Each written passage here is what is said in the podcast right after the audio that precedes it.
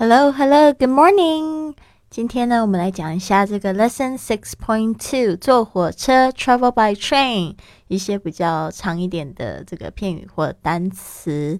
那有一些很多都是我们之前上课重复过的，所以呢，这次呢又再一次的加深印象。好的，跟我一起念哦。Number one, catch the train，赶火车，catch the train。Two ticket office, ticket office, 售票处 ticket office.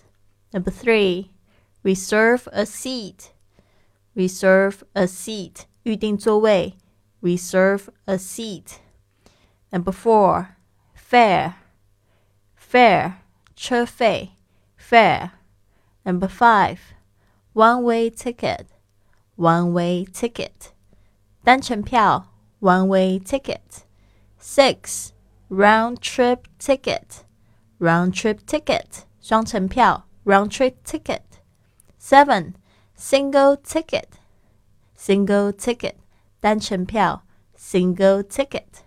Number eight, sleeper. Sleeper. 卧铺 sleeper. Number nine, change trains. Change trains.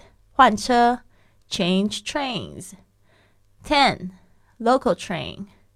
Local train. 慢车 local train. Number 11. Full. Full. 满了 full. Number 12. Line. Line. 火车的路线 line. Line. Number 13. Refund the ticket.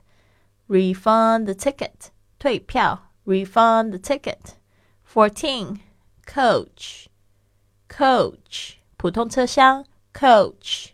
Fifteen, first class, first class 头等舱 first class. Number sixteen, aisle seat, aisle seat 走道座位 aisle seat. Number seventeen, window seat, window seat 靠窗座位。window seat. Number eighteen, excursion, excursion, 短程旅行 excursion。好的，希望今天晚上八点在课程中看到你哦。